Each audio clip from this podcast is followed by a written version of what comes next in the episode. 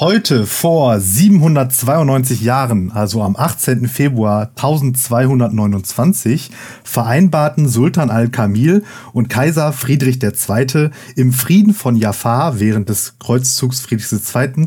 eine zehnjährige Waffenruhe. Jerusalem, Nazareth und Bethlehem werden an das Königreich Jerusalem abgetreten, dürfen aber nicht militärisch befestigt werden. Friedrich II. hat übrigens auch ein Buch über die Falkenjagd geschrieben, das bis heute relevant ist. Und damit herzlich willkommen zur literarischen Folge Lehrersprechtag mit Alexander Batzke und Martin Pieler und Marc Hoffmann. Und alle so, hä? Was ist los?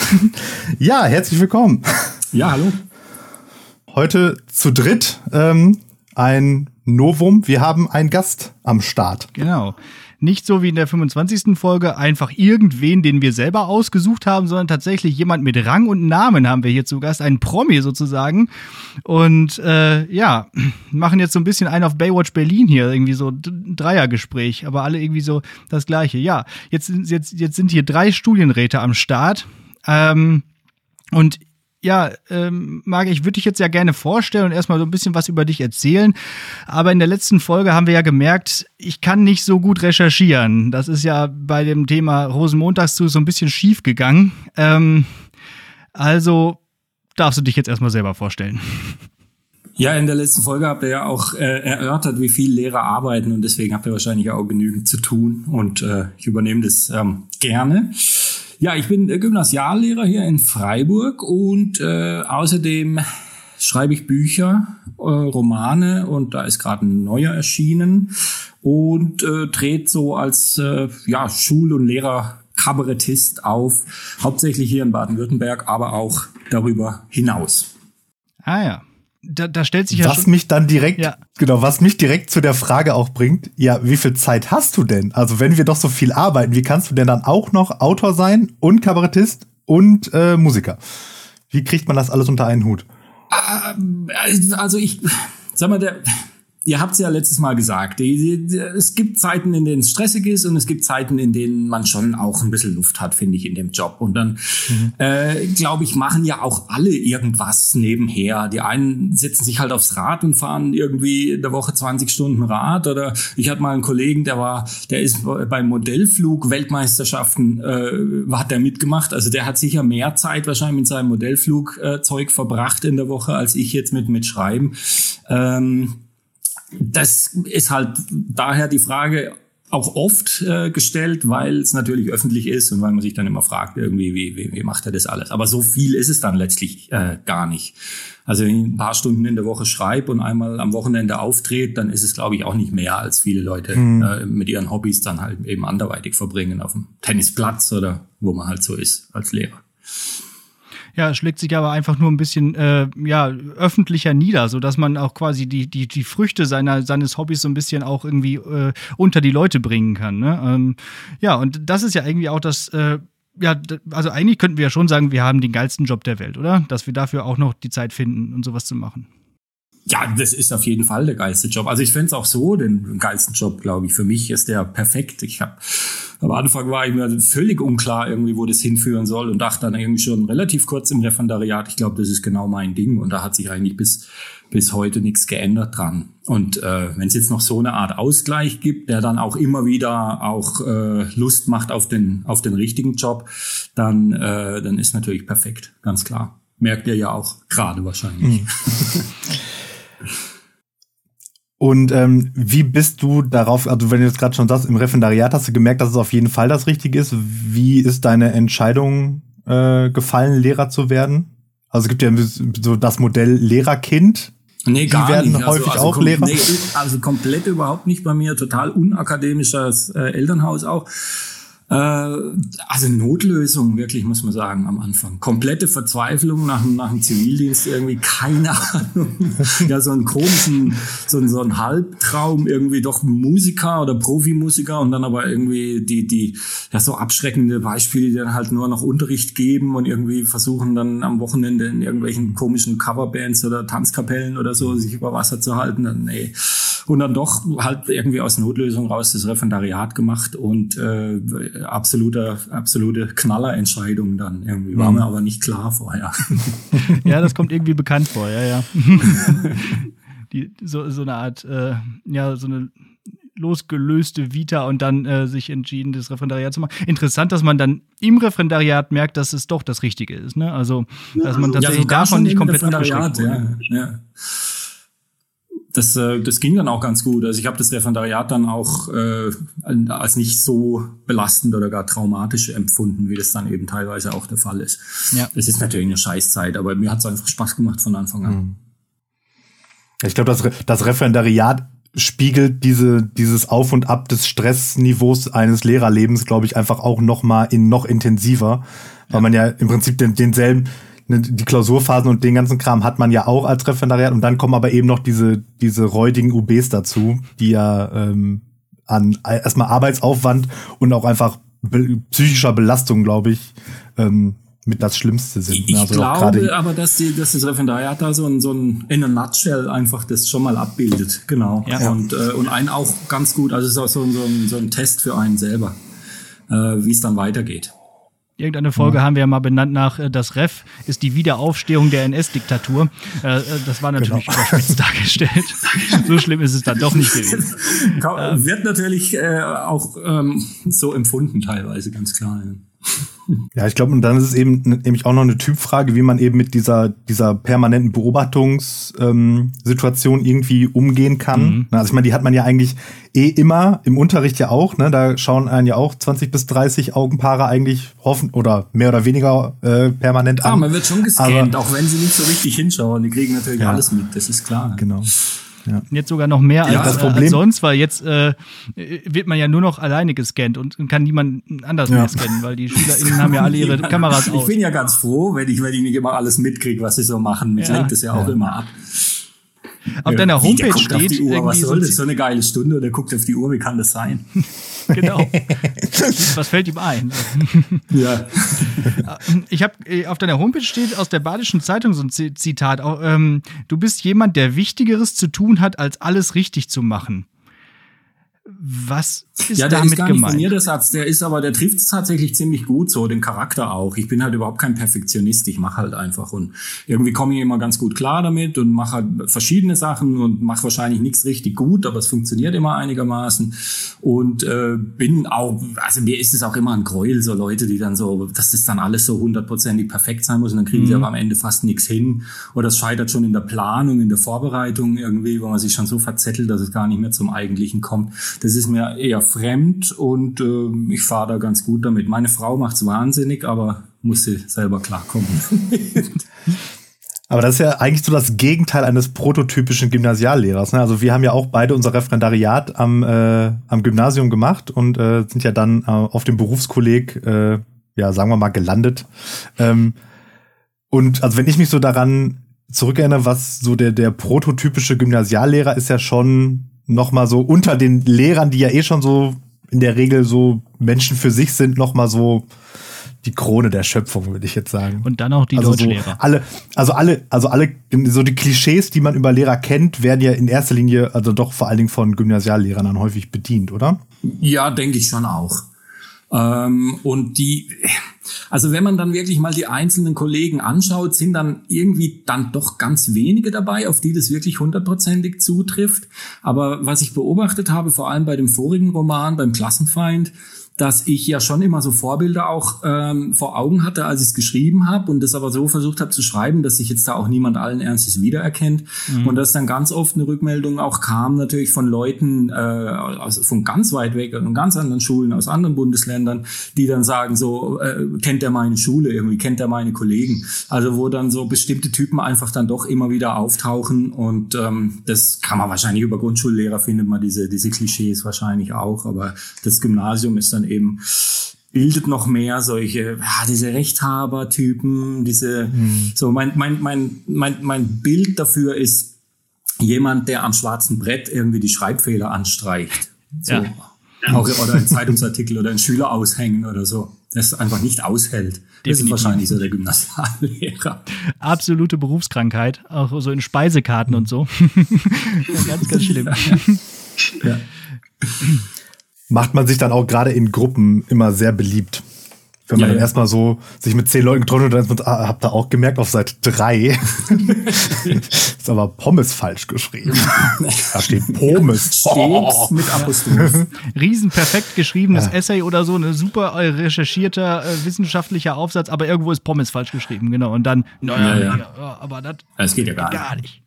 Ja, ja man hat ich, hatte so, ich hatte sowas in einer, in einer Konferenz mal, da haben Schüler an ein, ein Theaterstück selber geschrieben, selber das, das, das, das Stück geschrieben, selber inszeniert und hatten dann kurz vor der Aufführung haben sie nochmal Werbung gemacht in der Konferenz und dann hing, äh, haben sie das Plakat gezeigt und da war ein Schreibfehler drauf.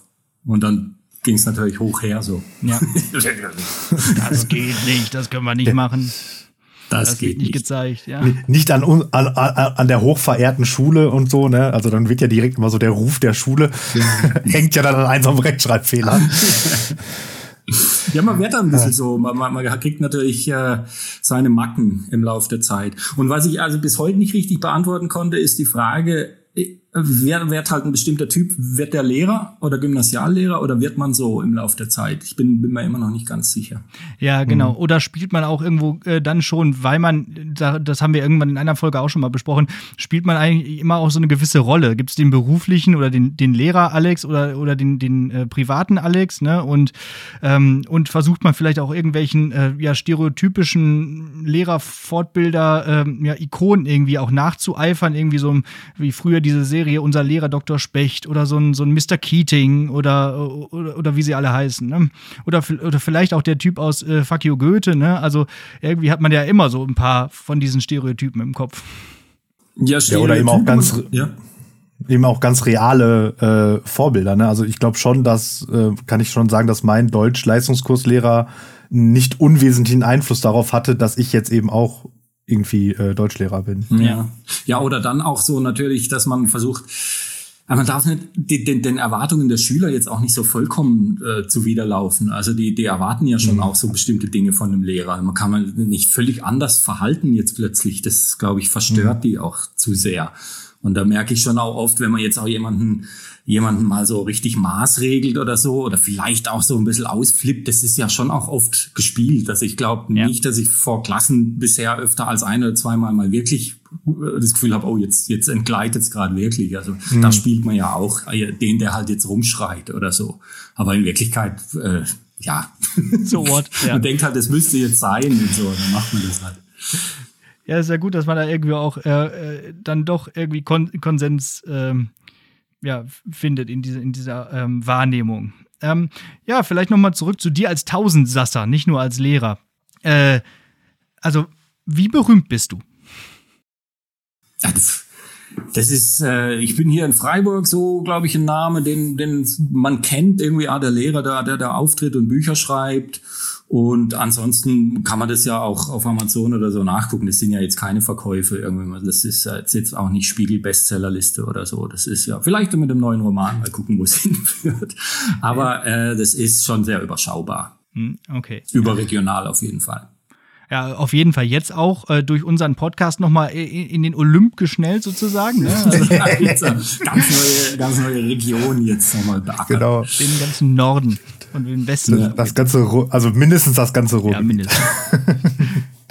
ähm, wie verhält sich das denn? Ähm, also deine, deine, deine Schüler werden ja, ähm, also wenn sie es nicht schon wissen, dann wahrscheinlich doch relativ schnell rauskriegen, dass du ja so eine gewisse Öffentlichkeit eben hast. Wie verhält sich das da? Ich gerade so dein, äh, die Kabarett-Sachen, die du machst, sind ja auch so, spielen ja in so einem Schulkontext, sage ich jetzt mal irgendwie grob. Ähm, wie ist das da? Wie reagieren da die Schüler drauf? Ah, die Frage wird oft gestellt und ich tue mir immer ein bisschen schwer, weil das eigentlich so im Alltag kaum eine Rolle spielt. Ähm, das ist so, dass manche ähm, mal was fragen oder zitieren auch oder so oder dass sie sich in hm. irgendeiner Form äußern oder ich habe das, ich hab das angeschaut auf YouTube oder ich war da oder ich würde gern kommen am Wochenende oder so. Aber da ich beim Unterrichten eigentlich versucht, es einigermaßen im Zaum zu halten mhm. und, und auch äh, jetzt glaube ich auch nicht jetzt als so besonders witziger Lehrer unbedingt Geld im, also im Englischunterricht eh nicht und im Deutsch glaube ich auch nicht viel mehr. Ähm, es ist versuch, ich versuche es zu trennen, sagen wir mal so. Und mhm. dann manchmal kriegen sie es mit und sie sprechen es an, aber es spielt im Alltag keine große Rolle, würde ich sagen. Mhm.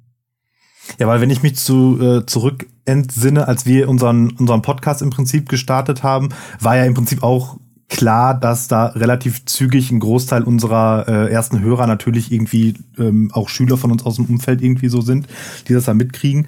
Und da war es dann eben auch so, ähm, ganz am Anfang die Überlegung, ob wir tatsächlich mit unseren ähm, vollständigen und echten Namen irgendwie da in Erscheinung treten wollen oder nicht, ob das irgendwie Probleme bringt oder vielleicht sogar auch Probleme mit der Schule bringt, die wir ja bisher immer noch äh, namentlich nicht erwähnt haben, wobei eben jeder, der unseren Namen halt kennt und so das schon irgendwie mit zwei Google-Eingaben rausfinden kann, wie da auch die Schule und so weiter heißt.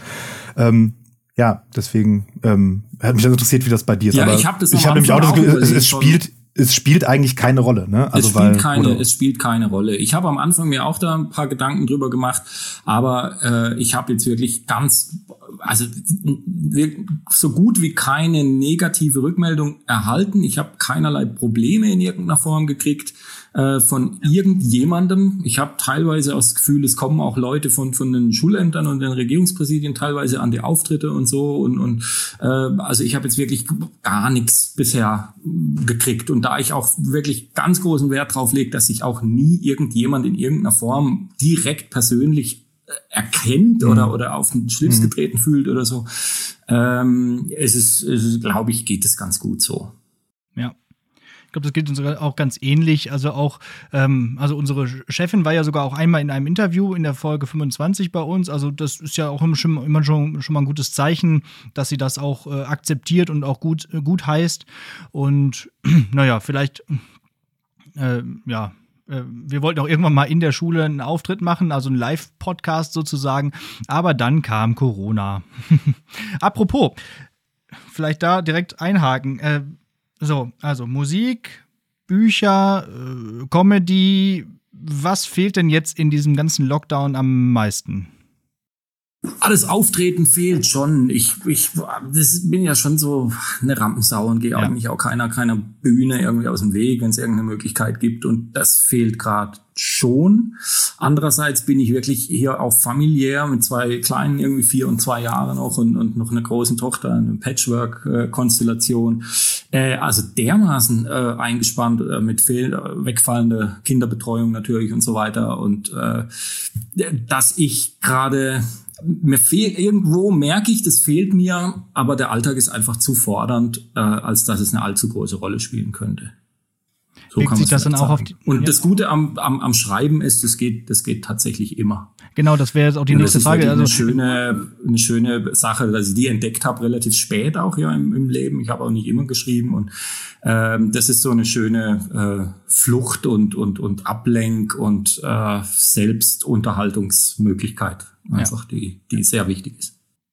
Und das äh, mündet dann ja in diesen äh, Roman, den wir ja auch gleich nochmal äh, ausgiebig besprechen werden. Ist, der, ist die Idee de dessen denn schon vorher entstanden, also vor äh, Corona, vor dem Lockdown? Ja, die, die Abläufe da sind ja, sind ja, das sind ja lange Zeiträume, mhm. über die man da spricht. Äh, also der wurde ja geschrieben schon, die Idee ist von 2018, 19 habe ich den geschrieben, Anfang 19 war er fertig, dann kam der Verlag und dann sollte eigentlich Mai 20 sollte rauskommen und wurde dann verschoben, nochmal wegen Corona. Mhm. Also gerade da waren auch natürlich schon Lesungen ausgemacht und Festivals und so weiter. Und das wäre, das äh, ist natürlich dann ein, ja, war für den Verlag auch Teil der Idee, den so zu veröffentlichen, weil sie halt natürlich wissen, dass ich das kann und dass ich das, dass ich da überall äh, Ja sag und, und das dann auch gut mache. Und ja. äh, das war dann natürlich schade. Einfach auch für, fürs Buch und ist es jetzt eben auch. Also es gab jetzt eine Online-Veranstaltung, bei der ich nicht mal selber dabei war. Da hat ein Schauspieler gelesen in Bayern. Äh, und sonst müssen wir jetzt mal abwarten, ob noch irgendwas passiert. Aber mir fehlt im Moment gerade der Antrieb, selber was zu organisieren online mhm. oder digital. Und äh, mal schauen, was jetzt da noch passiert. Ich meine, du hast ja deinen Soll auch erfüllt, du hast deine Arbeit getan, jetzt kann der Verlag mal zusehen, dass er das Buch vermarktet. Ja, genau, ne? jetzt sollen die mal was machen. Dafür ist er ja da. Ja. Ähm, jetzt hatte ich gerade irgendwas jetzt, äh, Buch, nee, ist weg. So, so gut vorbereitet bin ich nämlich immer. Ich äh, spring immer so und guck, was passiert. Und, ja, das ist ja. Das ist der ja. Alex ist auf jeden Fall immer der, auch wenn er sagt, er kann nicht recherchieren, eigentlich immer der, der ein bisschen mehr äh, Vorbereitung macht und ich äh, bin dann so, so Türschwellenpädagogik eher. Ich, ich schieße so aus der Hüfte und guck, was passiert. Ähm, dann was anderes. Und zwar ähm, haben wir noch die großartige, allseits beliebte ähm, Kategorie Klopper der Woche, wo wir ja immer so, ähm, was so, also in der Woche oder in den Wochen so Lustiges in Schule, Unterricht, Online-Unterricht und drumherum passiert ist. Und ähm, da haben wir uns gedacht, da könntest du doch vielleicht ähm, aus deiner äh, äh, muss jetzt nicht aus dieser Woche sein oder irgendwie aus der langjährigen Lehrer. Was war da so der, der Klopper der Karriere vielleicht sogar? Oh, das ist, ja, da bin ich nicht vorbereitet drauf. Klopper der Karriere. Vielleicht fällt mir da nachher noch was ein. Ja, aber mir ist eine Geschichte eigentlich. Hm?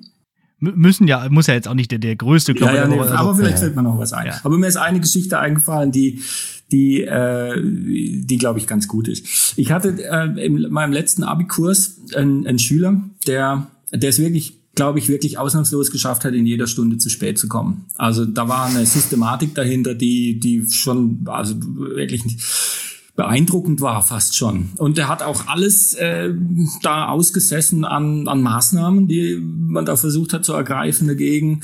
Und dann sollte er eine Klausur nachschreiben. Und ich habe ihn einbestellt zum Nachmittagsunterricht und wollte ihn in ein Nebenzimmer setzen. Und er kam selbst dazu zu spät. Und ich war gerade mitten in einem, entweder hat jemand eine, ein Referat gehalten oder ich war selber gerade in einem Lehrervortrag, jedenfalls kam er reingeschlappt in der, in, im Unterricht so in Minute 15 oder so. Und dann habe ich ihn irgendwie rausgeschickt, habe gesagt, er soll bloß abhauen und soll in dieses Nebenzimmer gehen und äh, habe ihm noch die Klausur in die Hand gedrückt und habe ihn rübergehen lassen und habe ihn tatsächlich vergessen da drüben. Und habe gesagt, er soll bloß nicht, er wollte dann noch irgendwie hinsitzen, dann habe ich gesagt, nee, hau ab und so, geh. Und dann wollte er noch mit seinem Kumpel reden. Und dann gesagt, du irgendwie weg mit dir. Und dann saß er da drüben und irgendwann so nach einer Dreiviertelstunde, ah, da sitzt er da drüben, jetzt muss ich mal gucken, was er macht. Und dann saß er da und hatte keine Blätter er hatte keine Blätter dabei und er wollte seinen Kumpel noch um Blätter anpumpen. Das habe ich aber unterbunden.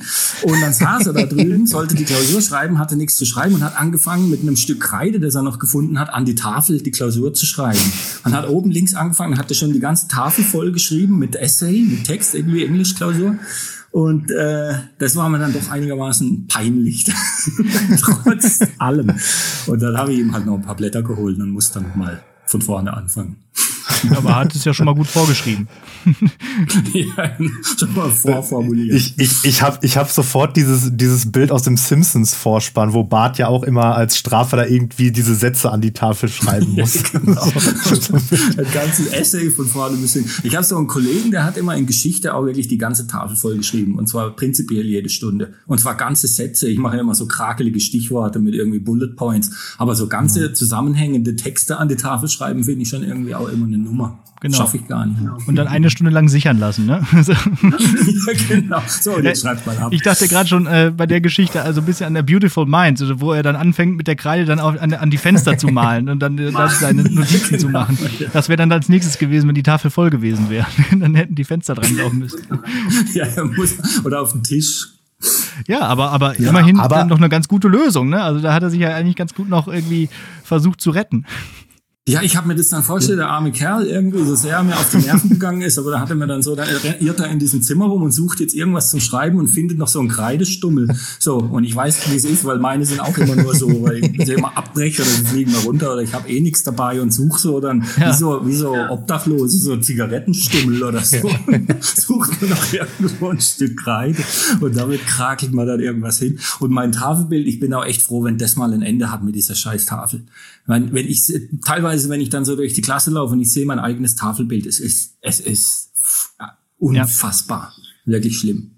Ja, es gibt. Ja, da äh, haben wir Glück sozusagen, dass wir ähm, als unsere Schule die Digitalisierungswelle doch äh, sehr intensiv reitet und so da tatsächlich ähm, in den meisten Räumen man eben nicht mehr auf äh, Tafel zurückgreifen muss, sondern eben ähm, digitale Möglichkeiten hat, irgendwie über ähm, Microsoft Tools oder wie auch immer.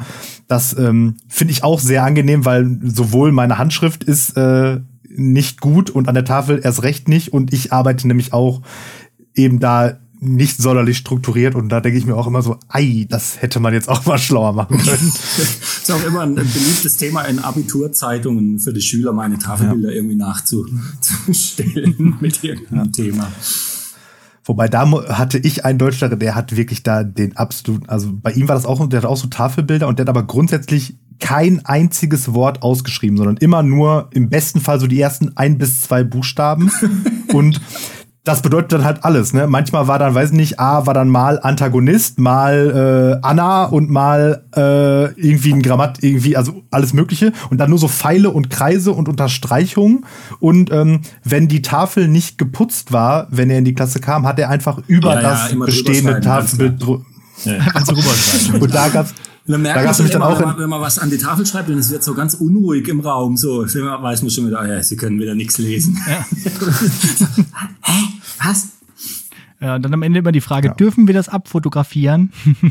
Ja, ja. Klar. Ja, ich bin auch froh, dass der Overhead-Projektor so langsam auch das Zeitliche gesegnet hat. So, ich meine, der ist ja schon seit den 80ern eigentlich out, aber ähm, äh, auch das, ne, also mittlerweile finde ich das wirklich sehr angenehm, dann irgendwie über, über ein Apple TV oder über halt einfach nur mit dem Beamer und ein Word-Dokument einfach ein bisschen mitzutippen. Äh, das ist auch viel besser für die Sicherung. Dann sagen dann wieder viele KollegInnen auch nochmal, ja, aber man merkt sich das doch besser, wenn man das mitschreibt und selber schreibt. Ja, das kann ja aber auch jeder auch selber für sich nochmal tun. Ja, ja. aber es spart da einfach bin ich mir auch gar nicht Zeit. sicher, ob das stimmt. Ja. Mit, dem, mit dem Thema, äh, also bin ich mir seit 20 Jahren eigentlich ja. unklar, ob das Argument wirklich stimmt. Ob eine Tafel abzuschreiben wirklich so viel bringt, dass man sich irgendwas besser merkt. Ich bezweifle es. Und es steht vor allem auch, also bei so fünf, sechs Klässlern in keinem Verhältnis zur Zeit, die das dann äh, in Anspruch Ja, ja, genau. Ja. Da weiß ich noch, da bin ich einmal richtig ja. mit auf die Fresse gefallen, als ich irgendwie so im, in einem der ersten Praktika war, noch im Studium. Dann hatte ich auch irgendwie in der sechsten Klasse, da ging es um irgendwas mit Steinzeit und dann äh, war auch die Tafel voll und dann haben die einfach eine halbe Stunde angefangen, drei Sätze abzuschreiben und ich dachte, ey, das gibt's doch nicht. Wie, wie lange brauchen die denn dafür und so? Ja, also das, das ist eigentlich zeitökonomisch nicht unbedingt effizient. So. Nee.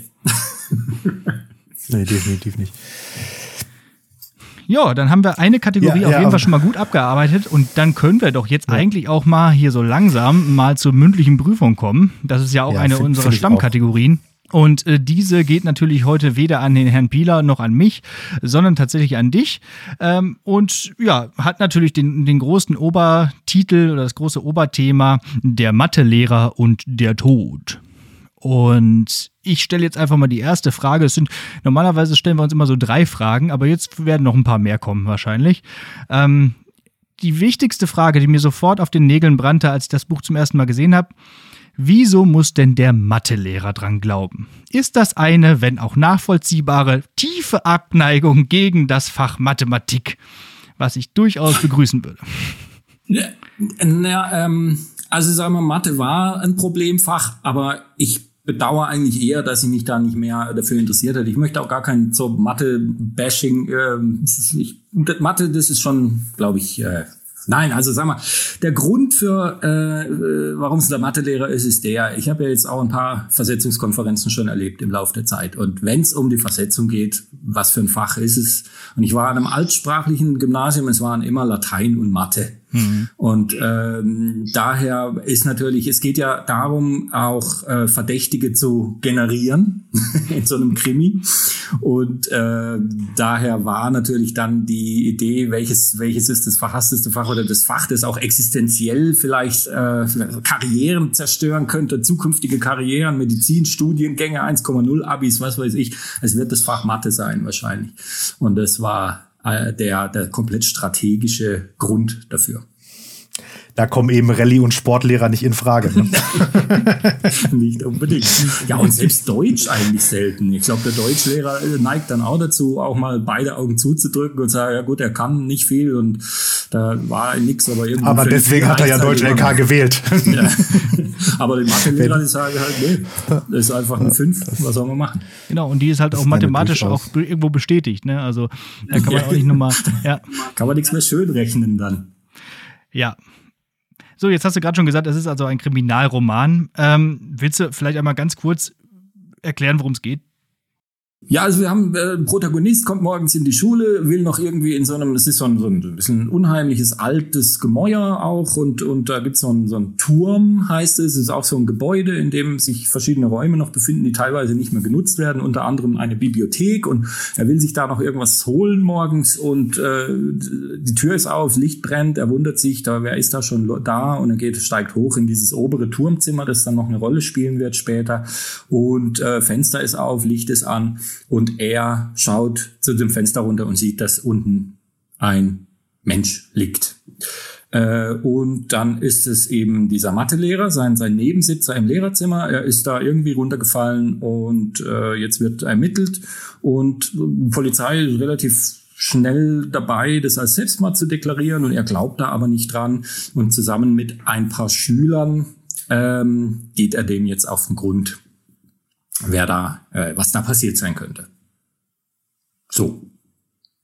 Dann gibt's natürlich eine Menge Verdächtige, ehemalige Schüler, äh, Kollegen vielleicht, ähm, Eltern, ja, äh, vielleicht auch dann doch noch was Privates oder so. Und äh, jetzt muss er da einem versuchen, das äh, rauszukriegen. Und er hat so eine, so eine Abiturklasse und macht mit denen zufällig gerade so eine Krimi-Einheit und die holt er dann so ein bisschen ins Boot.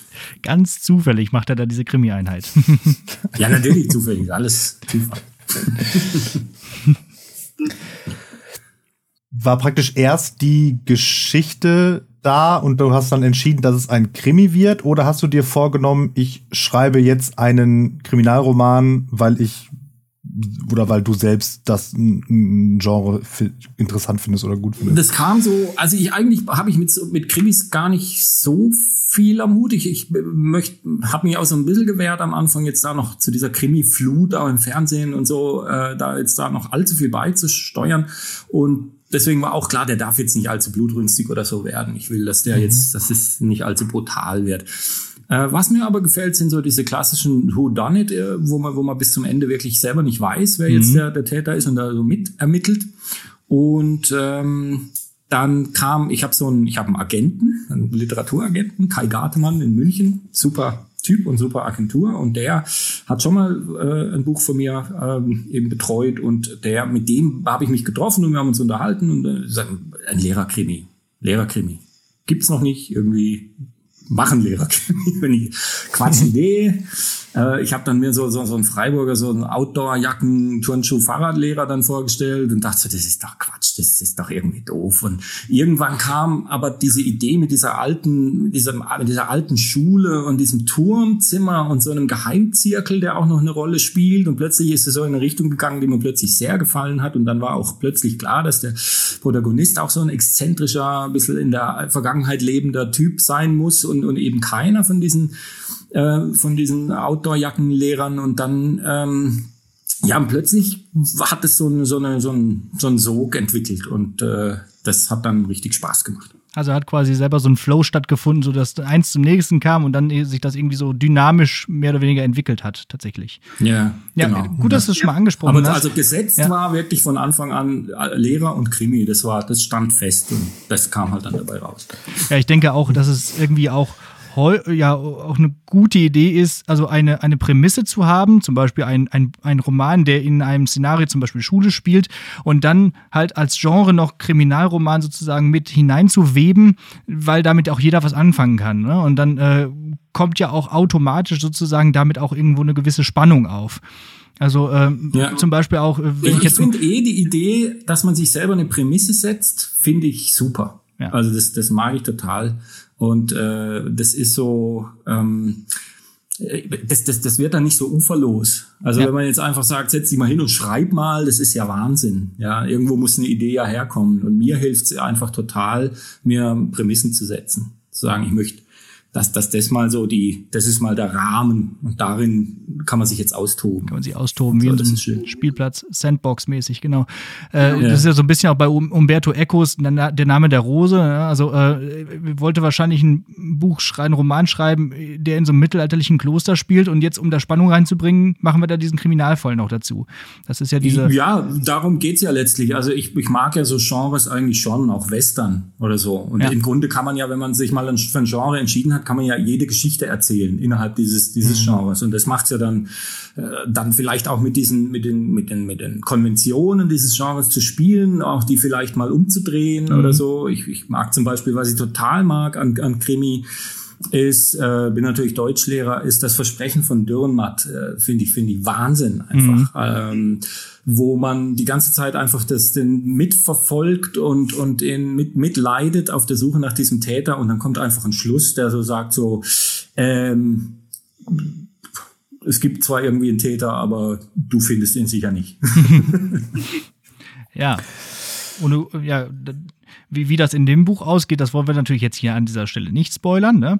Aber du hast den äh, Protagonisten schon angesprochen. Das ist ja auch eine ganz interessante Sache, dass eben kein Kriminalkommissar äh, da ermittelt.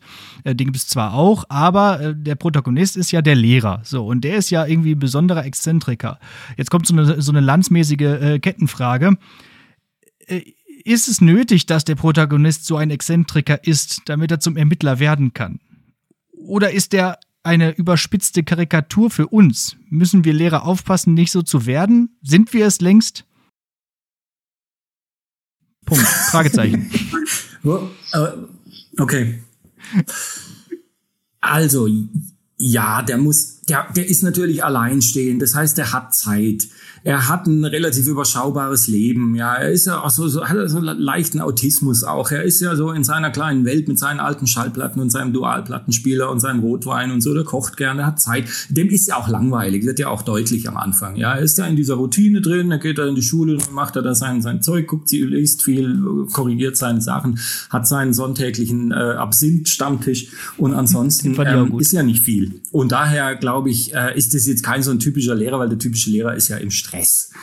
Und äh, daher äh, war das jetzt, musste ich halt so eine Biografie basteln, die dem auch die Möglichkeit schafft, da jetzt sich da reinzubeißen einfach. Ähm, also das, normalerweise hat man ja da keine Zeit dafür als Lehrer. Man muss ja korrigieren oder irgendwas machen. Und ähm, das Zweite ist, müssen wir aufpassen, nicht so zu werden. Also der ist natürlich, wie er ist, aber prinzipiell muss man, glaube ich, aufpassen als Lehrer. Sagen wir mal so. Punkt, Punkt, Punkt.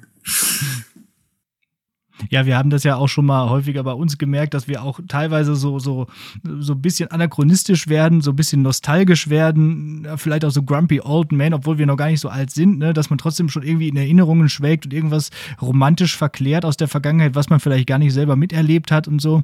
Das merkt man ja auch so an unseren Hausaufgaben vielleicht noch und äh, also hier in der, dem Podcast und so. Also ja, oder wenn wir Sachen voraussetzen, die die SchülerInnen doch wissen sollen und dann so, ja, wie, wie, das kennt ihr nicht mehr. Also das wird das tatsächlich, ich glaube, ich bin ja nochmal einen Tacken älter als ihr, wenn ich das äh, richtig sehe. Das wird immer schlimmer. Das ist echt ein Problem. Da das wirklich, wir also, auch. Zur Zeit ist wirklich ganz schlimm. Also ich lebe, glaube ich, seit zwei, drei Jahren äh, ist ein Teil meiner Existenz wieder komplett in den 80ern gelandet. Ja. Und äh, also 1985 hänge ich gerade ich fange wieder an, irgendwie so Teenie-Komödien aus den 80ern anzuschauen mit meiner jetzt 13-jährigen Tochter, so äh, Breakfast Club und so. Mhm. Und äh, ich höre, ich höre wieder, äh, ich bin jetzt auch musikalisch in, in Gegenden in den 80ern unterwegs, da war ich nicht mal damals. Also ja, genau. da, äh, es nimmt kein Ende. Ja, ich bin, also ich glaube, wir sind jetzt gerade ähm, irgendwie so an dem Punkt, wo dieser diese Lücke immer, immer größer wird. Irgendwie, wir haben ja tendenziell äh, am Berufskolleg eher ja auch ähm, ältere Schüler und eben dann auch Schüler, Schüler, die irgendwie ähm, in den Zwanzigern oder so doch schon sind, also wo der Abstand dann zu uns nicht ganz so groß ist. Aber man merkt jetzt eben doch, wir haben, ich glaube, irgendwie letzte Folge so noch darüber gesprochen, irgendwie so, wir haben jetzt einfach ähm, äh, SchülerInnen, die 9-11 nicht mit, also die nicht auf der Welt waren, als das passiert mhm. ist. Und gefühlt ist das ja sowas, was gestern war, so nach ja. dem Motto irgendwie. Und ähm, da kann ich mir eben vorstellen, dass äh, wenn jetzt noch mehr Jahre ins Land gehen, dass das jetzt nicht mehr besser wird. Ja, das wird nicht mehr besser, ja. ja, wo da ist man dann ja auch selber, wie, ach so, ja klar, ist ja schon 20 Jahre her, ja, wo man erst so denkt, wie kann man denn? Und dann wird einem das erstmal ja. richtig klar. Und so geht's ja auch mit, mit Bands, mit Musik, mit Filmen weiß was, Avatar oder so ein Riesenthema war, ja. auch in der Schule und gesagt haben, ja. da muss man was machen. Und heute ist es einfach schon wieder ein Film von, von früher. Wo, ist auch wo schon 13 auch, Jahre äh, alt, oder? Natürlich oder viele Schüler auch sagen, so interessiert mich prinzipiell nicht, was zehn Jahre alt ist. Ja. Mag ich mir gar nicht mhm. anschauen. Ja. Ja, und grundsätzlich, äh, wenn irgendetwas Popkulturelles im Unterricht angekommen ist, dann ist es ja auch schon nicht mehr interessant. Also mein, so, mein, so mein Lieblingsbeispiel, mein Lieblingsbeispiel ist da immer äh, Peter Fox, Schwarz zu Blau, ja. wenn man expressionistische Lyrik macht. Da denke ich mir so, da holt man jetzt keinen mehr hinterm Ofen hervor. Der Song ist halt irgendwie auch schon jetzt, weiß ich nicht, 15 Jahre alt oder so. da denke ich mir so, nee, das ist halt nichts, hat nichts mit Lebenswelt der Schüler zu tun immer in den Englischbüchern diese, diese, diese drolligen Versuche dann irgendwie mit Bands zu hantieren, wo, ja, dann, ja. wo man dann immer noch über Nickelback oder so sprechen Hä? Ja, äh, aber auch diese, ähm, ja, so, so gewisse, äh, ja, ja, wie soll man sagen, Pro nicht Probleme, sondern so Kuriositäten in der SchülerInnenwelt, die werden ja auch in dem Buch äh, so ein bisschen auch aufgegriffen und äh, so ein bisschen auch, ähm, ja, vielleicht nicht persifliert, aber ähm, ne, also was ist denn zum Beispiel hier mit dem, äh, das steht in dem Buch, diese, diese Genau-Epidemie. Äh, das, das fand ich eine sehr schöne Stelle, dass die Genau-Epidemie da so beschrieben wurde. Ich finde, das ist genauso wie die Alles-Gut-Seuche, die gerade rassiert. Ja, ja, da gibt's immer so, so, so Sprachtrends. Äh, vor Jahren da auch noch so ein Beispiel, ja, nicht wirklich, als das aufgetaucht ist, so kann man heute überhaupt gar nicht mehr vermitteln, wo eigentlich das Problem ist damit. Ähm, was war noch das andere? Äh, ja, wie geil ist das denn? Oder solche Sachen irgendwie. Mhm. Ist aber auch schon wieder, ja. ja. weiß schon gar nicht mehr. YOLO oder so, schon wieder mhm. fünf Jahre, weiß schon gar niemand mehr, was damit gemeint mhm. ist. Und jetzt ist zur Zeit ist gerade genau, finde ich. Und es geht auch gar nicht mehr auf, äh, nur auf Schüler, äh, Schülerinnen, auch äh, an der Uni. Also das geht lange. Total, so, bis, ja. Bis, bis, ja. Ich habe das dann, nachdem ich das hier mhm. gelesen habe, auch äh, versucht bei mir ein wenig äh, einzu, äh, einzudämmen. Sagen, das geht bis, bis in Podcasts geht das. das ist halt immer so eine, ja, wobei, eine gute Antwort auf, wenn eine Frage kommt oder so, ne, wenn man kurz überlegen muss, dann ist dieses genau erstmal eine, eine, eine, eine ganz gute Pufferzone sozusagen, ne, bevor man dann das sagt, was ja, man ja. eigentlich sagen will. Ich hatte ganz lange nun. Ja, nun ist ja schon wieder, nun ist ja, das ist ja schon Horvath, ne? so könnte der einen Satz anfangen. Ja, aber nun das hatte ich das, nun, Pause, ja, und das war halt wirklich, das das einfach, halt. Ne? Ja, das, so ein Wort fehlt tatsächlich, ja. Finde ich. Also da, da hat die Deutsche, also so wirklich völlig nichts bedeutend, außer ich brauche jetzt noch kurz Zeit zum Überlegen, ja. bitte M, gib mir die. Ja, aber M wirkt halt ja direkt, äh, wenn man kann, also wenn man keine Ahnung hat, ähm, richtigerweise. Wobei ich finde sowieso bei so, so sprachlichen Sachen, das ist ja dann eben auch genau natürlich ähm, äh, Horvaths Spleen, sag ich jetzt mal, da so sehr hinterher zu sein. Und man muss natürlich irgendwie dann auch gerade als Deutschlehrer ist man ja immer so auf der Grenze zu, ja, wo versuche ich denn jetzt irgendwie tatsächlich noch so ein bisschen Einfluss auf meine SchülerInnen zu nehmen und wo verkomme ich zu so einem Bastian Sick-Verschnitt, der halt es völlig übertreibt. Ja. Also da muss man irgendwie auch eben aufpassen, dass man nicht sein eigenes Klischee sozusagen wird. Ja, also so jetzt auf dem Genitiv rumreiten oder so ja. ist irgendwas, wo man dann auch langsam ja sich zum zum zum Narren macht, einfach wo man sagt, ja, ist dann halt gut, dann nimm halt den Dativ. Er geht ja auch. Ich verstehe, was du meinst. Ja, das, genau, weil, weil man sich halt sonst selber auch irgendwo diskreditieren würde oder so ein bisschen zu, zu sehr überheben würde oder, oder so. Ja. Hm. ja. Ähm, ja, da war wieder so Aber was ich noch sagen, zum Nostalgie vielleicht noch ja. eine Sache kurz. Es gibt eine Sache, die wirklich eins zu eins äh, ich bin bei, bei Horvath. Ähm, und das war das Bedauern darüber, dass die letzte Videothek in der Gegend geschlossen hat vor drei. Jahren. Äh, das war wirklich, da war ich wirklich, das war so eine Art, so ein kleiner Schock. Also, wie? Ja. Und da wusste, es geht eine Ära zu Ende, die mich begleitet hat seit diesen ersten eigenen Versuchen, ja, mit 16 was auszuleihen, vielleicht mit 18 dann die Filme ab 18 ausleihen zu können, selber in die Videothek zu gehen, Studium immer. Es war einfach immer auch dieser schöne Moment, ja, zu sagen, vielleicht auch mit der Freundin oder komm, leihen uns einen Film aus heute ja. Abend. Ja, dieses Ritual. Und ich habe das immer noch gern gemacht, als Streaming schon losging und so. Und da war auch einer, der hat lang durchgehalten bei uns in der Gegend. Und dann, äh, und dann macht er plötzlich zu, zu von einem Tag auf den anderen. Ja, also ich sage, er hätte schon vor zwei Jahren zumachen müssen, das war eh nur noch Liebhaberei. Aber äh, das war echt so ein, so ein, wo man dachte, okay, jetzt ist hier was zu Ende und es wird nicht mehr wiederkommen. Ja, so, so ein Beruf wie, wie der Küfer oder so. Irgendwas von, von ganz früher, so Videothekar. Ja. Ich weiß das auch noch, wie ich äh, in der Videothek zum Beispiel auch Super Nintendo-Spiele ausgeliehen habe, früher so als Kind ab und zu mal, ja. Ich brauchte auch gar nicht so weit zurückgehen tatsächlich. Also ich kann mich auch noch dran erinnern, wie wir mich dann auch so als als, als Jugendliche irgendwie dann äh, so beschlossen haben, so wir machen jetzt irgendwie äh, DVD-Abend so nach dem Motto und sind dann gemeinschaftlich irgendwie in die Videothek gefahren, unseres Vertrauens. Jeder hat dann irgendwie einen Film ausgesucht und dann hat man sich so getroffen, dann hatte man irgendwie fünf Filme und musste sich dann, dann, wird, dann wurden die Filme angepriesen und diskutiert, welche man denn jetzt ausleiht, weil fünf schafft man ja nicht und so weiter und so fort. Also, ähm, ja. da habe da hab ich mich tatsächlich auch bei äh, Hofrat direkt wiedergefunden. So, bin ja auch so ein kleiner Filmliebhaber, deswegen. Ja, aber ähm, das äh, greift ja vielleicht so ein Stück weit auch schon auf, auf eine Frage vor, nämlich wie viel ähm, Hoffmann steckt in Hofrat oder andersrum. Also wie autobiografisch sind wir ja, da? Ja, im Grunde haben wir es haben wir's jetzt so weit, ähm, was dieses Nostalgie-Ding oder dieses in der Vergangenheit leben, äh, glaube ich, ich, ich bin, ich verstehe selber, ich verstehe soziale Medien nicht ich verstehe sie als Idee nicht und ich verstehe sie praktisch nicht, wie sie in meinem Leben eine Rolle spielen könnten, wo ich die Zeit hernehmen soll. Ja, ich habe, ich lese, wenn irgendwas viral geht, lese ich davon in der Zeitung. Okay. ja, also wenn, wenn, wenn, wenn, wenn der Schluss von Game of Thrones irgendwie Wellen schlägt, dann lese ich das in der Zeitung. Ja, hm. äh, ich krieg, ich weiß nicht, was die Leute für Leben führen, ja, die alles auf Twitter lesen und und äh, zehnmal am Tag auf Instagram sind. Ich weiß es nicht. Ich, es hat mit meinem Leben nichts zu tun. Ich verstehe es nicht. Und ich habe ja, es gibt diese Stelle im im Roman auch, wo er diesen Traum hat irgendwie, wo Mark Zuckerberg mit ihm äh, ihm diese Idee für Facebook vorstellt und er fragt einfach nur, ja, aber warum? Und, und das ist mein, also ich, hä? Als das losging, dachte ich so, ja, aber aber wieso denn? Wieso denn? Warum sollte man und das wollen? Geht es ja. durch die Decke und ich frage mich heute noch, wieso denn? Ich habe kein, hm. mir fehlt da irgendwas, muss irgendein Defekt sein. Also das ist ja. äh, drin. Ähm, also da ist Mark Hofmann auf jeden Fall ein Gregor Horvath.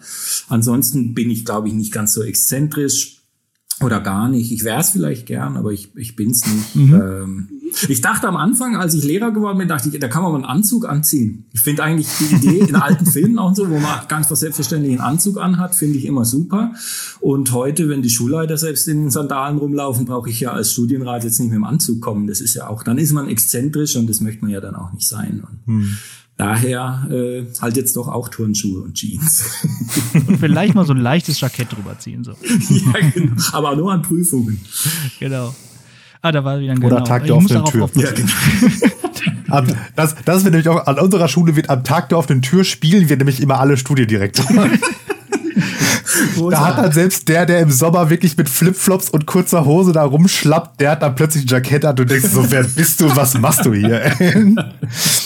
Nur weil jetzt ein Namensschild dran steckt an deinem Revers. Ach ja. Ja, super. Kommen wir noch mal kurz auf diese Viererbande zu sprechen. Wir hatten jetzt über, sehr lange über Horvath gesprochen, aber die spielen ja auch eine sehr zentrale Rolle. Das sind ja alles irgendwo, ja, oder, oder zumindest drei von denen sind ja auch irgendwo so, so ein bisschen Sonderlinge, die so ein bisschen aus der Art schlagen.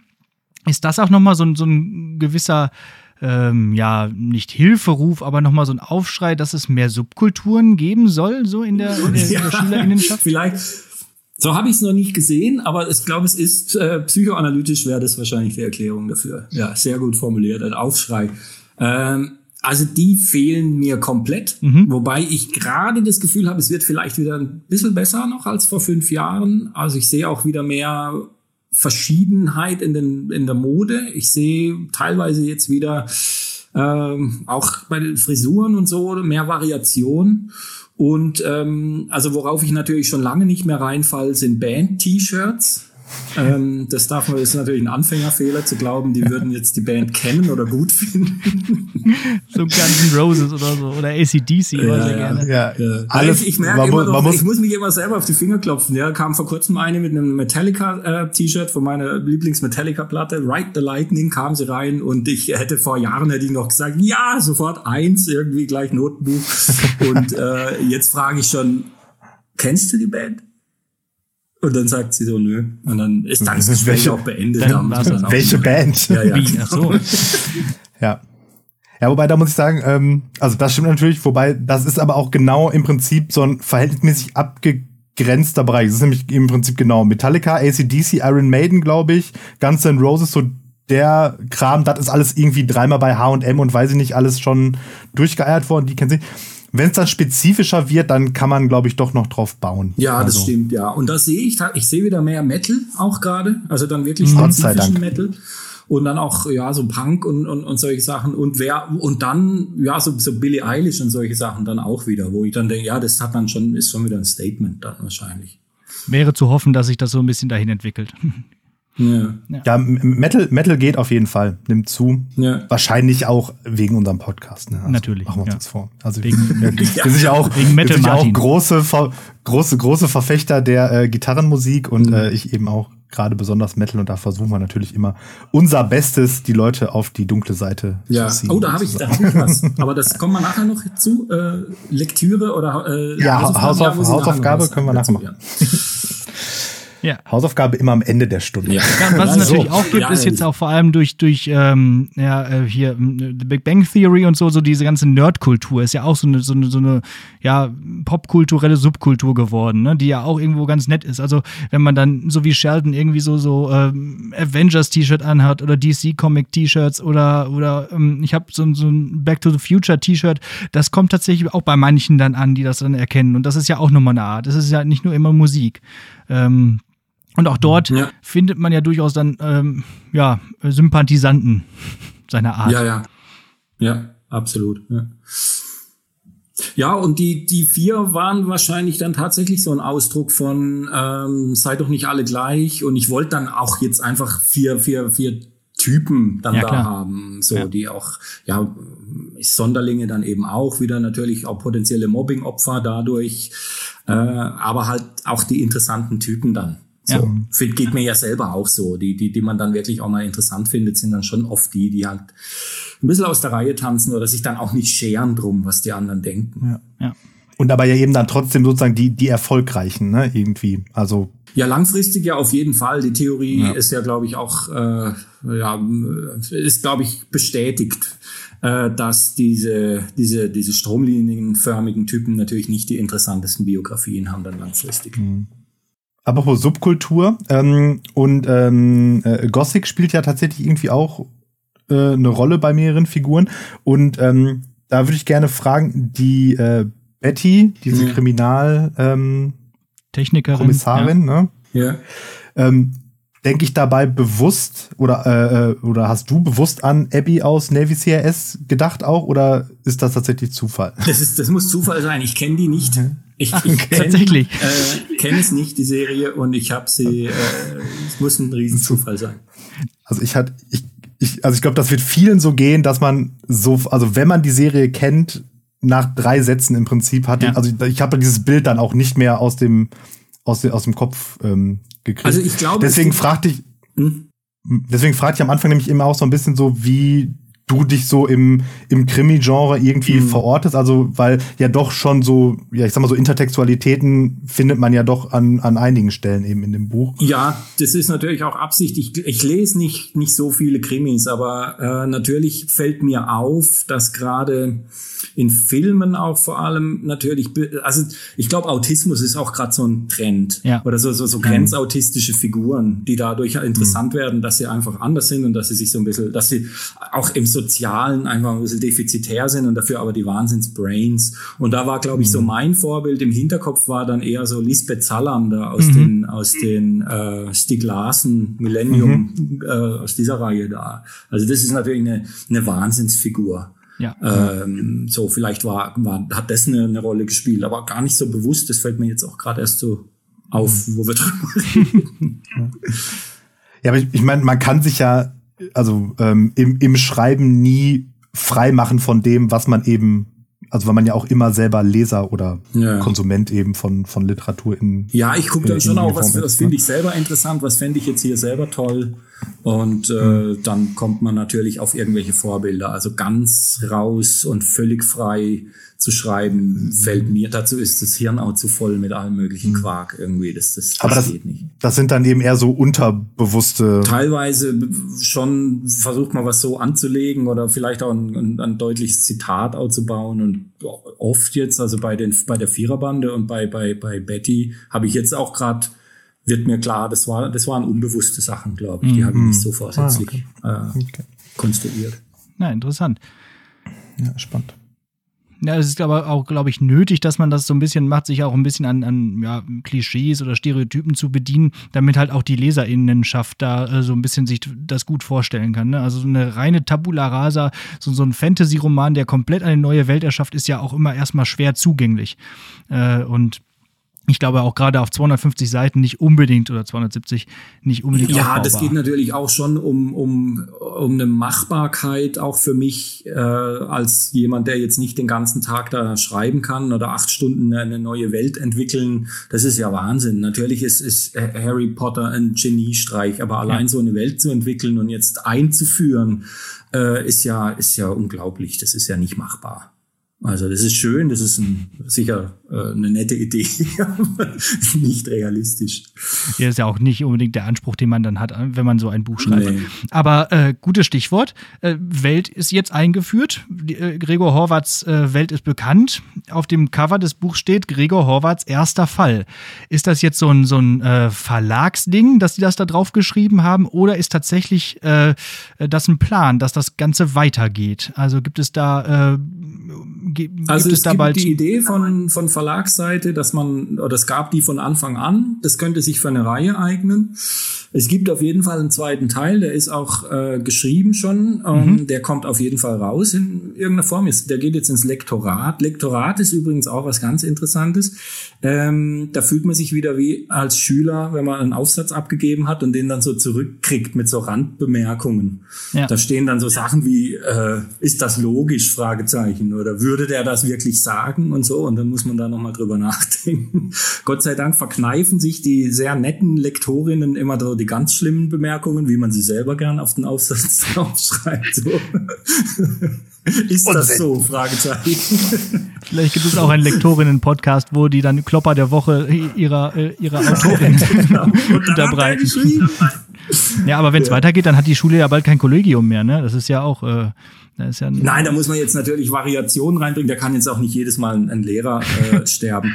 Nee, der spielt ganz anders. Der ist, äh, der, der zweite Teil spielt auf einer Klassenfahrt. Ah, hab ich mir und, gedacht. Ähm, es verschwinden Schüler. Ja. Jeden Tag einer.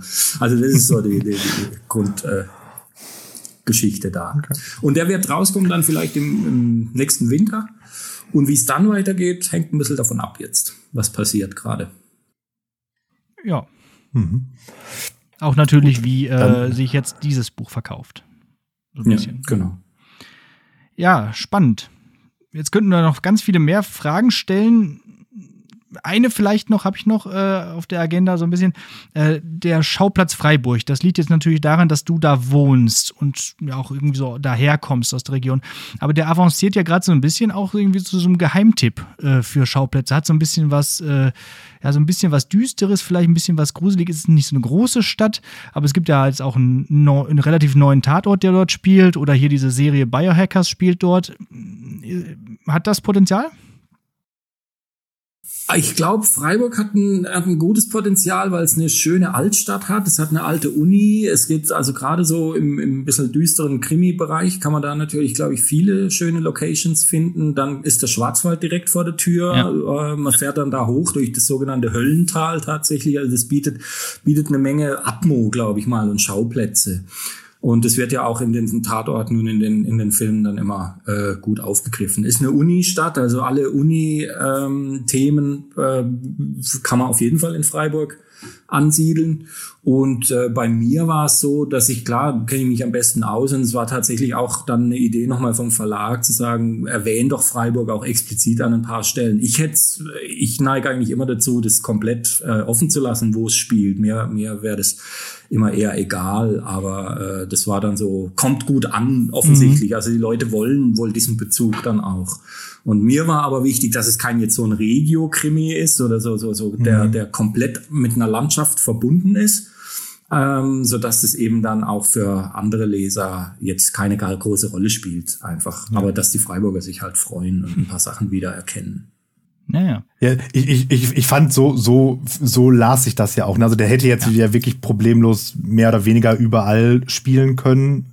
Ähm, und dann immer mal wieder hier ein Straßenname oder irgendwie, also dass man dann so, wenn man die Region eben kennt, so, ah, da war ich schon mal. Schon mal. So, ne? also Ja, die Leute müssen wohl total darauf abfahren, dass sie Sachen wiedererkennen. Ja. Also auch aus Filmen und so. Da gibt's ja dann so Touren mhm. mittlerweile in den Städten, ja. wo bestimmte Filme dann gespielt haben und so. Mir ist es völlig, ich weiß gar nicht, mir ist es komplett auch wieder was, was ich überhaupt nicht verstehe. Aber die Leute äh, müssen wohl extrem interessiert daran sein.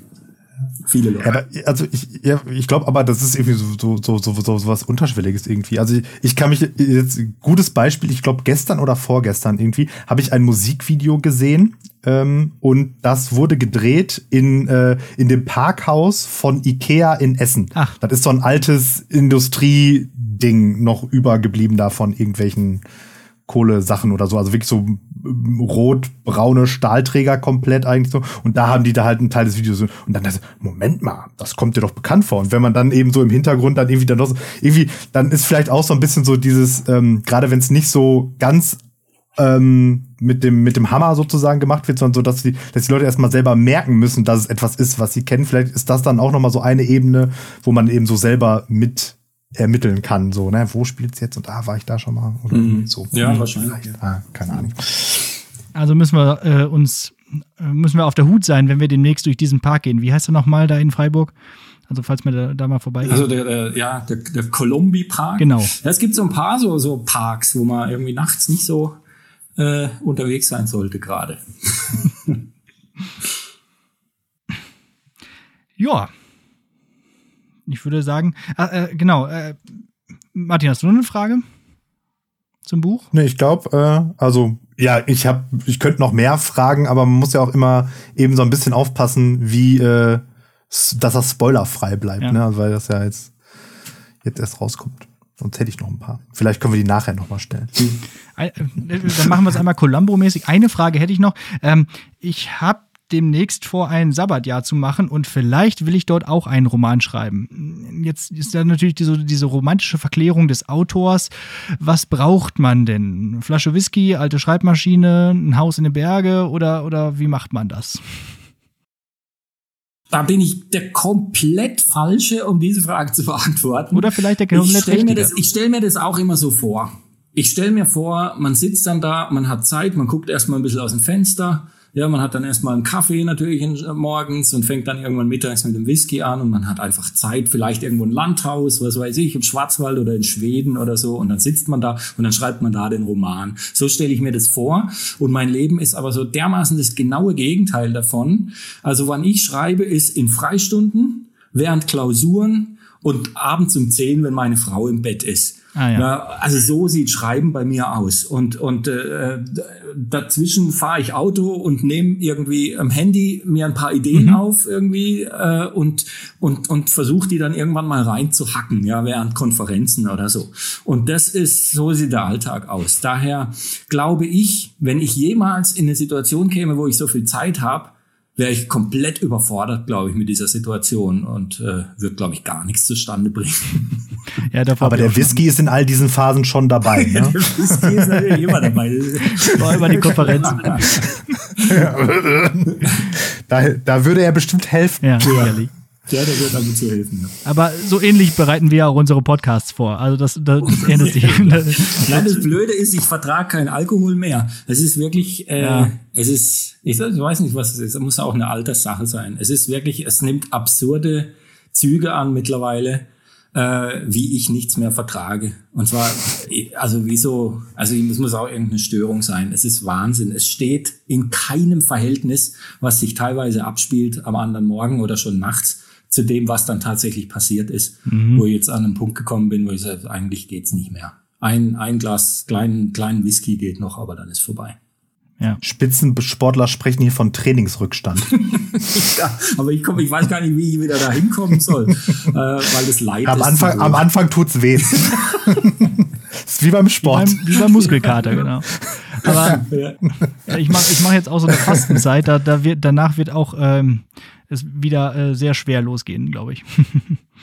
ja. Ja, das sind ach, harte Zeiten. ich habe noch einen etymologischen Fußabdruck, um den auch noch mal schnell zu droppen. So.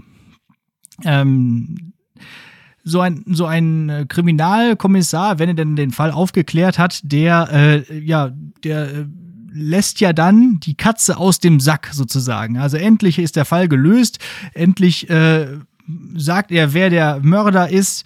Und ähm, da habe ich mich mal mit beschäftigt, wo das denn herkommt. Und ja, es kommt aus dem Mittelalter. Und auf dem Markt hat man tatsächlich oft versucht, ähm, äh, statt eines Kaninchens oder Ferkels eine Katze zu verkaufen.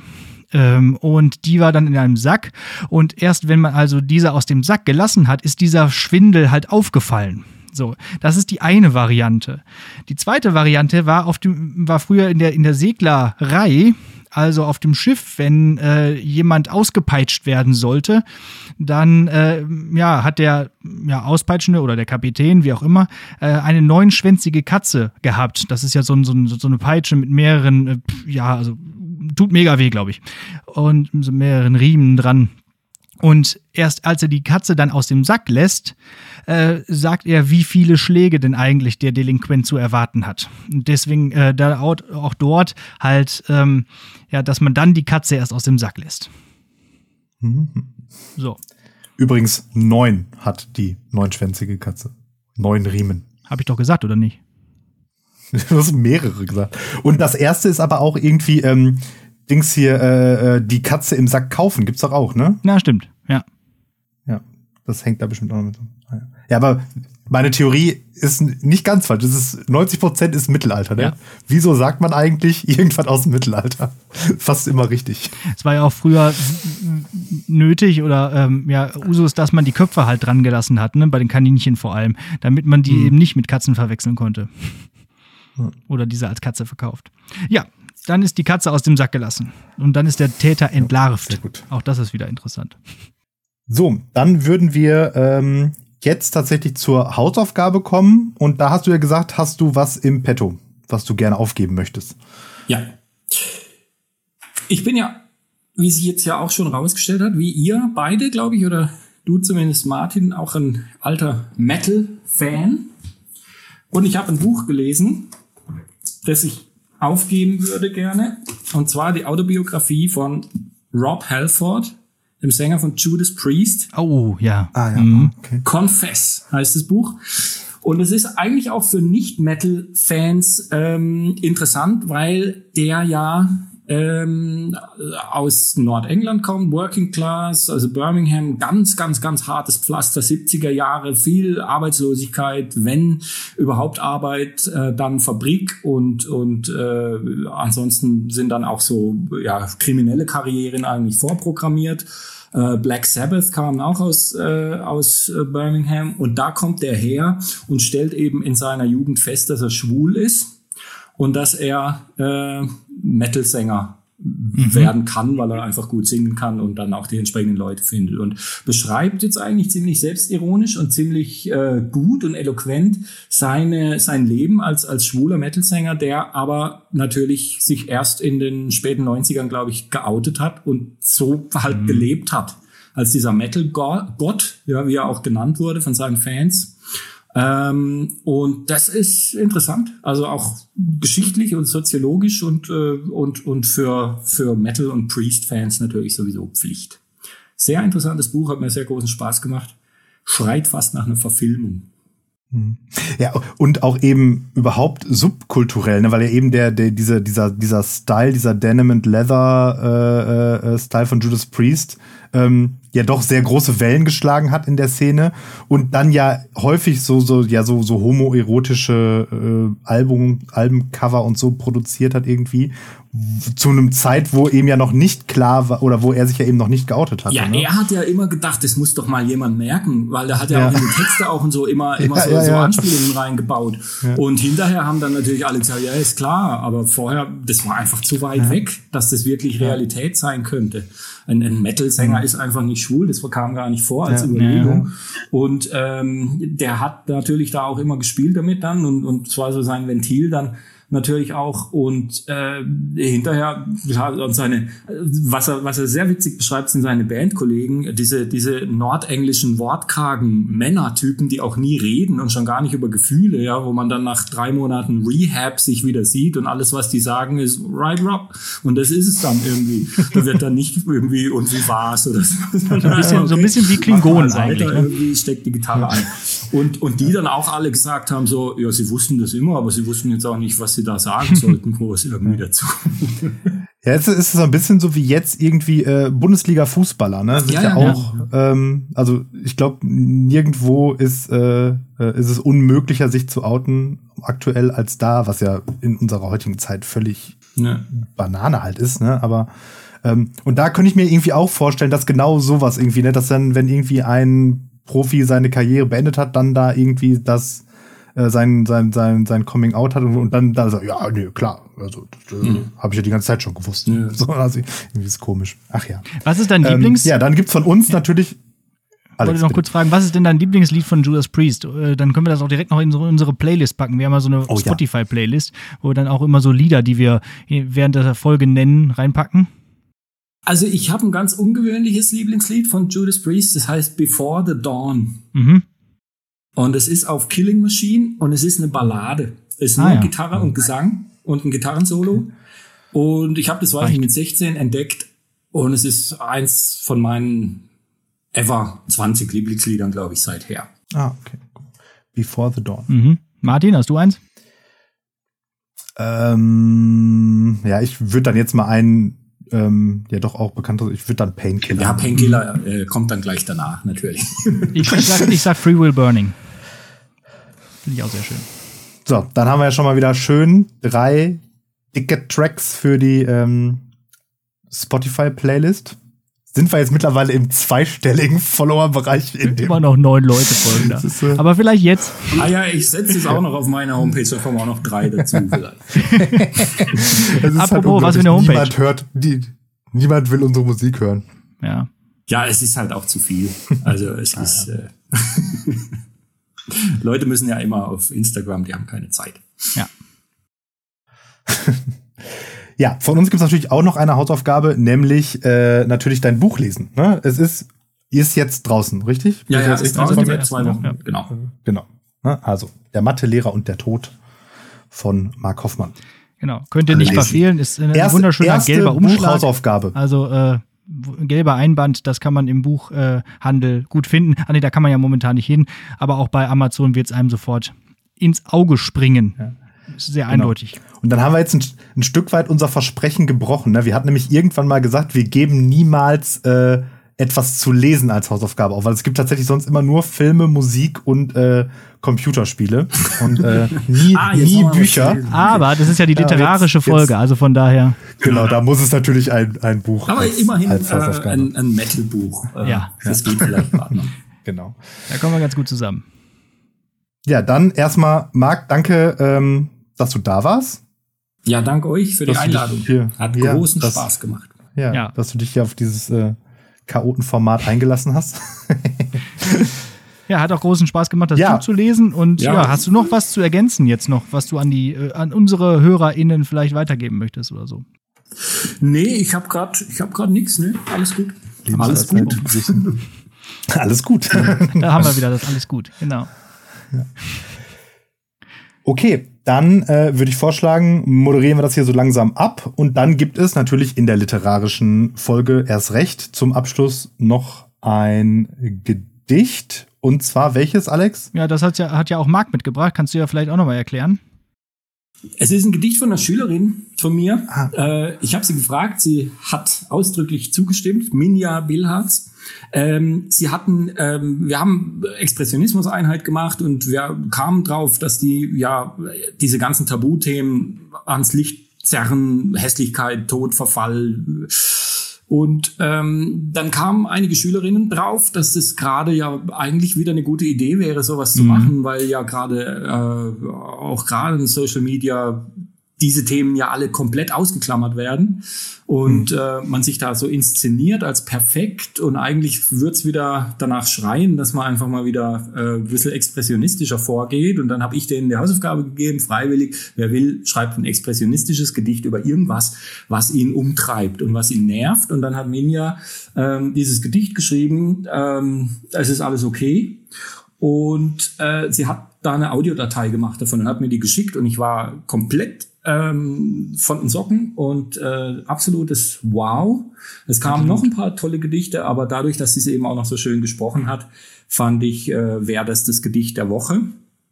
Und ähm, ich finde das auch noch ein schönes Beispiel dafür. Man schimpft ja da immer und sie sind nerven ja auch und oft auch zurecht und so, aber sie sind halt auch Wahnsinn, ganz oft. Ja. Die, äh, die Jugend von heute. Und dann kommt halt dann auch mal sowas dabei raus. Ja.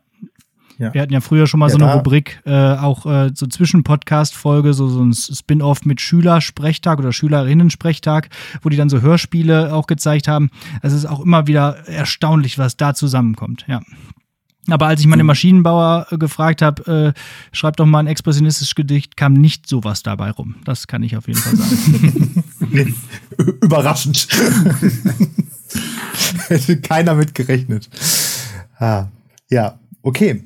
Gut, ja, dann ähm, lasst uns doch mal Feedback da, wie euch dieses Format gefallen hat, weil möglicherweise kann man das ja mal bei Gelegenheit irgendwie wiederholen, mhm. so mit Gästen.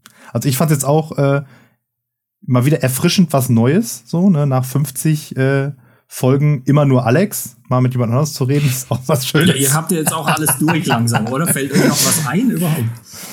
Ja, über, überraschenderweise doch ja. eigentlich immer wieder genug. Also im Prinzip, es passiert ja dann doch, auch wenn wir immer jetzt momentan sagen, es passiert ja nichts, es passiert ja doch eigentlich immer mhm. irgendwie was und ja, und im Zweifelsfall schwelgen, schwelgen wir dann halt in irgendwelchen Erinnerungen. Bei uns sind es dann eher so die, die, die äh, späten 90ern, frühen 2000er mhm. Jahre. Und ja. ich meine, über Pokémon kann man halt auch noch drei, vier, fünf Stunden reden, ist kein Problem. Oder über den Super Nintendo, den kann man auch immer wieder erwähnen. Also genau. das geht schon. Dementsprechend äh, werden uns die Themen da, also wenn uns die Themen ausgehen, dann erschaffen wir uns sozusagen oder dann graben wir alte aus und ja. fertig. Ja. Ja, dann vielen Dank, also, dass du da warst. Und äh, ja, dank euch und danke fürs Zuhören. Und dann sage ich wie immer, bleibt gesund und bleibt zu Hause. Wir hören uns nächste Woche. Ja, und ich sage auch nochmal, ähm, ja, es wird, es wird sich ja noch zeigen, wie das mit dem Unterricht jetzt weitergeht, ob wir jetzt uns bald wieder in der Schule sehen oder halt doch nur ähm, im Online-Unterricht. Aber ähm, ja, es geht auf jeden Fall bergauf, würde ich sagen. Ich glaube, das ist, äh, das ist, das zeichnet sich ab. Ja, und dann ja, bleibt mir jetzt auch nicht mehr viel zu sagen, sondern äh, eine Frage habe ich noch. Ähm, wie geht eure Schulglocke, Marc? Eine Fangfrage, oder? Äh, ich glaube, es ist so ein mehrstufiger, so ein Ton, so ein, so ein. Soll ich die nachsingen jetzt? Ja, ja, mach, mach mal bitte, weil am Ende des Gedichts kommt immer noch mal die Schulglocke. Also, äh, das ist eine gute Frage. Hat man lange nicht mehr gehört, ne? ich glaube, sie geht so bam, bam, bam. Aber ich bin mir nicht mal sicher, ob es stimmt. Okay, aber dann behalten wir das jetzt so. So. Und dann, äh, ja, vielen Dank fürs Zuhören und dann jetzt das Gedicht von Minja. Du fragst mich, ob alles okay ist? Mein Herz zerspringt vor lauter Schmerz, wenn ich in die Welt drauf schaue. Der Mensch erfüllt voll Hass und Neid regiert die Welt voll Gier. Menschen sterben, Menschen leiden, doch die Wirtschaft, die muss weitergehen. Ein Rechtszug überrennt die Welt. Was ist los? Was tun wir hier? Traurig, nicht wahr? 21. Jahrhundert, doch wir kommen immer noch nicht klar. Homophobie, Rassismus und Sexismus sind ein festgefahrener Mechanismus. Verschleierung, Fake News und Intrigen. Nur wo bleiben die Prinzipien? Prinzipien von Nächstenliebe, Hilfsbereitschaft und Güte. Kann es zu viel verlangt sein, sein Gehirn einzuschalten und einmal nachzudenken? Es erfüllt mich mit Scham zu sehen, was wir hier alles erbringen. Die Welt steht an der Kante einer Klippe, kurz davor zu fallen wegen unserem Konsumverhalten. Jeder weiß es, doch die meisten, ja, die meisten tun trotzdem nichts. Nein, sie sind nicht sonderlich erpicht, erpicht darauf, was zu verändern. Nein, nein, es wäre zu unbequem. Ja, wenn, dann müssen die anderen zuerst, wie im Kindergarten. Doch das hier ist kein Scherz. Menschen sterben, Menschen leiden täglich, während wir hier sitzen, im warmen Zuhause, dauernd am Jammern. Wieso nur so wenig? Wieso haben die anderen mehr? Ja, immer mehr und mehr und mehr, bis wir alle noch verrotten. Ungerechtigkeit und Geld haben alles übernommen. Das perfekte Ideal, Bodyshaming und die Likes. Es sollte wichtigere Dinge geben als Adidas oder Nike. Ja, und auch Tiere. Tiere sterben, Tiere leiden. Alles normal für billiges Fleisch. 0,75 Quadratmeter Platz pro Tier. Da ist sie wieder. Die ständige Gier. Ja, wir essen alles, was uns schmeckt. Ungesund egal. Wir stopfen alles in unseren Körper, während Menschen täglich leiden und sterben müssen an Hunger. Also frage ich dich. Ist alles okay?